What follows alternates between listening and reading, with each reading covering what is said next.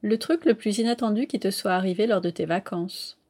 Alors, le plus inattendu, c'était en Malaisie. On avait euh, réservé euh, la dernière étape de notre voyage dans un resort qui était dans la jungle qui s'appelle le Dunsun, qui est euh, tristement célèbre maintenant puisqu'il y a eu un fait divers qui s'y est passé. Et c'est arrivé quand on y était. On a, au bout de notre deuxième étape, on était dans la jungle à un autre endroit. On allume la télé et il y avait un reportage de CNN, enfin d'une chaîne internationale. Et je dis à mon mari, mais c'est l'hôtel où on a réservé. Et en fait, je ne sais pas euh, si tu as suivi, mais il y a une petite gamine franco-irlandaise qui avait disparu en Malaisie, s'appelait Nora. Et ça s'est passé dans cet hôtel-là. Donc on se dit, bon, voilà, on suit l'affaire un peu de loin. Troisième étape, on était dans les îles Perhentianes et là on reçoit un message de l'hôtel qui dit bah non, enfin c'est pas scène de crime puisqu'au final c'est pas un crime, mais enfin scène de police. Donc l'hôtel a été réquisitionné, fermé avec la police, euh, bah, comme bah, parce qu'ils ils enquêtaient. Ils cherchaient, oui. Voilà, ils cherchaient. Donc ça c'est le, donc on a dû euh, bah, finalement on a changé d'itinéraire, on a trouvé un hôtel ailleurs, on a fait autre chose et,